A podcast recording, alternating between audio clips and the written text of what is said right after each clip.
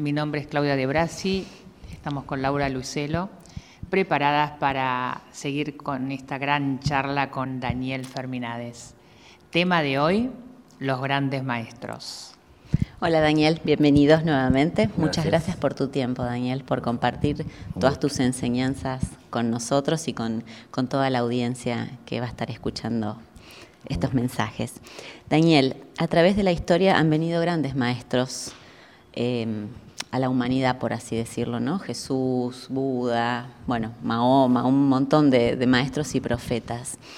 Em, ¿Qué podés eh, contarnos sobre ellos? Eh, no mucho, porque los maestros normalmente prefieren estar en un anonimato y que lo que quede siempre claro y fresco en la vida de las personas sea la enseñanza. ¿no? A un maestro no le interesa tanto figurar y tomar protagonismo como sí que queden clara la enseñanza que traen. Un maestro viene al mundo a enseñar eh, lo que cada persona debe de hacer, siendo él el mismo ejemplo, no solamente en palabras, sino también a través de, los actos. Entonces, los grandes maestros es relativo en el término a la conciencia de cada persona. Hay personas que pueden sentir como gran maestro a personas que para muchos en la humanidad han sido una abominación. Eh, porque no es tan solo que yo voy a seguir a aquel que dice lo que a mí me gusta oír. Es decir, acá uno tiene que ser sincero, ¿no? Y un maestro muchas veces dirá cosas que no nos suenan muy dulces al oído, pero sí son ricas para el espíritu. Eh, cuando uno es sincero con uno mismo y sabe que el ego nos influye mucho a la hora de, pensar, de tomar decisiones, el maestro no va a estar eh, alabando o halagando al ego, sino que está tratando de estimular al espíritu de todos a que salga eh, delante. Han venido muchos maestros al mundo, han venido en un orden que muchos tal vez en la humanidad desconocen, porque el cielo tiene claro todos sus, propósitos y, sus proyectos y saben de que se necesita de un tiempo para que todo esto se pueda ir implementando o acercando a la vida de los seres humanos depende de la evolución de la propia naturaleza humana, desde lo individual hasta lo, masivo. Hasta el paso del tiempo también influye lo tecnológico. Por ejemplo, eh, hoy tenemos, gracias a la tecnología, la posibilidad de acceder a mucha información.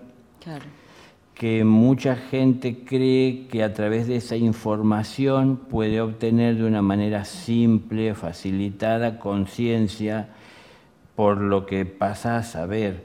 Pero la conciencia se desarrolla con la puesta en práctica de lo que conocemos, no a través de la lectura.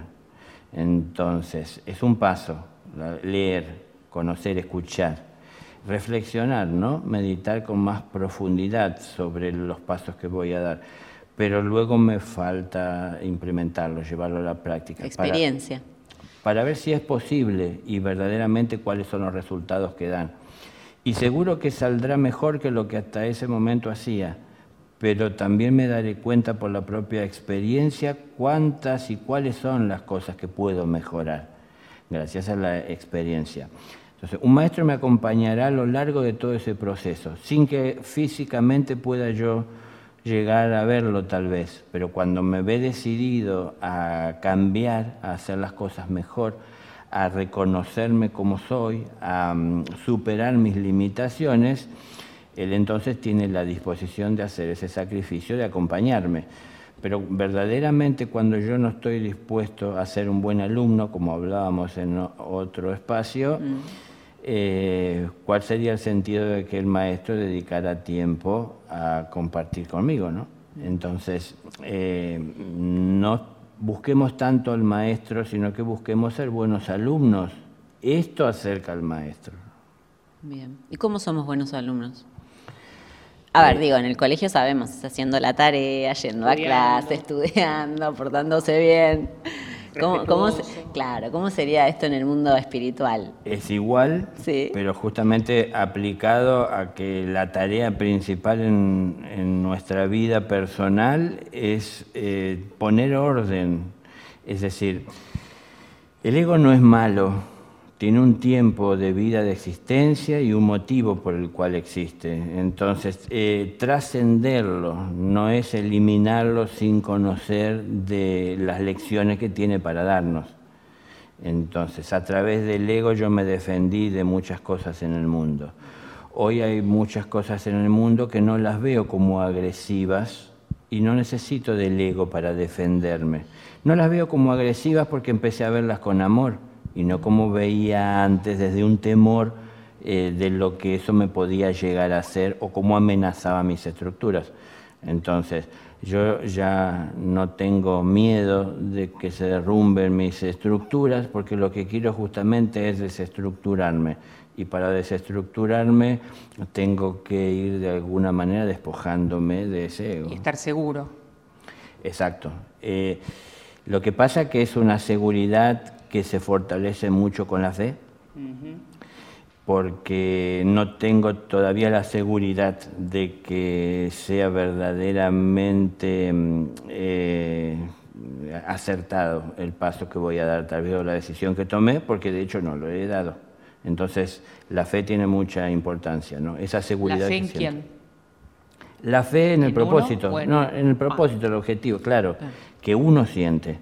Porque como digo, Sabemos que tenemos que avanzar, pero muchas personas no están seguras si ese es en el sentido que tienen que avanzar o el paso correcto. Entonces, hay que escuchar más el corazón. Estas son frases como armadas. Eh, que nos Bueno, pero que, no, no, dejan de ser verdad, ¿no es cierto? Sí, yo lo que quiero llegar que yo entiendo que las personas digan cómo uno escucha el corazón, porque escuchar a otra persona hablar es simplemente prestar el oído, pero eh, ¿Cómo escucha uno el corazón? Bueno, es decir, uno tiene que empezar a, distinguir la expresión del ego, la expresión del espíritu, la, expresión e intereses del corazón, empezar a, discernir, como decías al principio, es parecido a la escuela. Eh, entonces, uno tiene que aprender a distinguir de dónde provienen esas voces, cuáles son los intereses. Es algo, es interno, pero los objetivos son, son distintos, ¿no? Que tiene el corazón, que tiene el ego, es distinto el objetivo. Aprender a poner las cosas en su lugar para saber distinguir y saber qué voz seguir. Cuando uno aprende a escuchar y a distinguir la diferencia que hay entre la voz del corazón y la voz de los egos con sus intereses, que se llevan mejor con la sociedad. Claro eh, y además estamos como acostumbrados a, esos, eso, ¿no? Y por el hecho de estar acostumbrados nos resulta fácil tratar con esto, ¿no? Y por el hecho de ser tan común en la sociedad también nos resulta más fácil y aliviado eh, tratar a través de ellos con los demás, porque es lo que tenemos en común. Pero tenemos que empezar a tener en claro que si no escuchamos la voz del corazón con claridad y sabemos distinguirla eh, de entre el ego y lo que es el corazón en sí, eh, no vamos a poder reconocer tan fácilmente al maestro que podemos muchos estar buscando, porque el reconocer implica haber conocido previamente, y uno primero escucha su voz en el corazón para poder luego reconocerlo fuera, o bien físicamente, porque en algún lugar del mundo puede estar o nos encontramos, o bien en los mundos más sutiles en donde a veces en un momento de elevación podemos llegar a acercarnos a él porque él estimula ese encuentro, ¿no? Vos decís que el corazón trae toda esa información, en el corazón está esa información. Y el corazón tiene mucho más en claro a veces que nuestra personalidad de que lo que quiere y debe es de vivir en paz.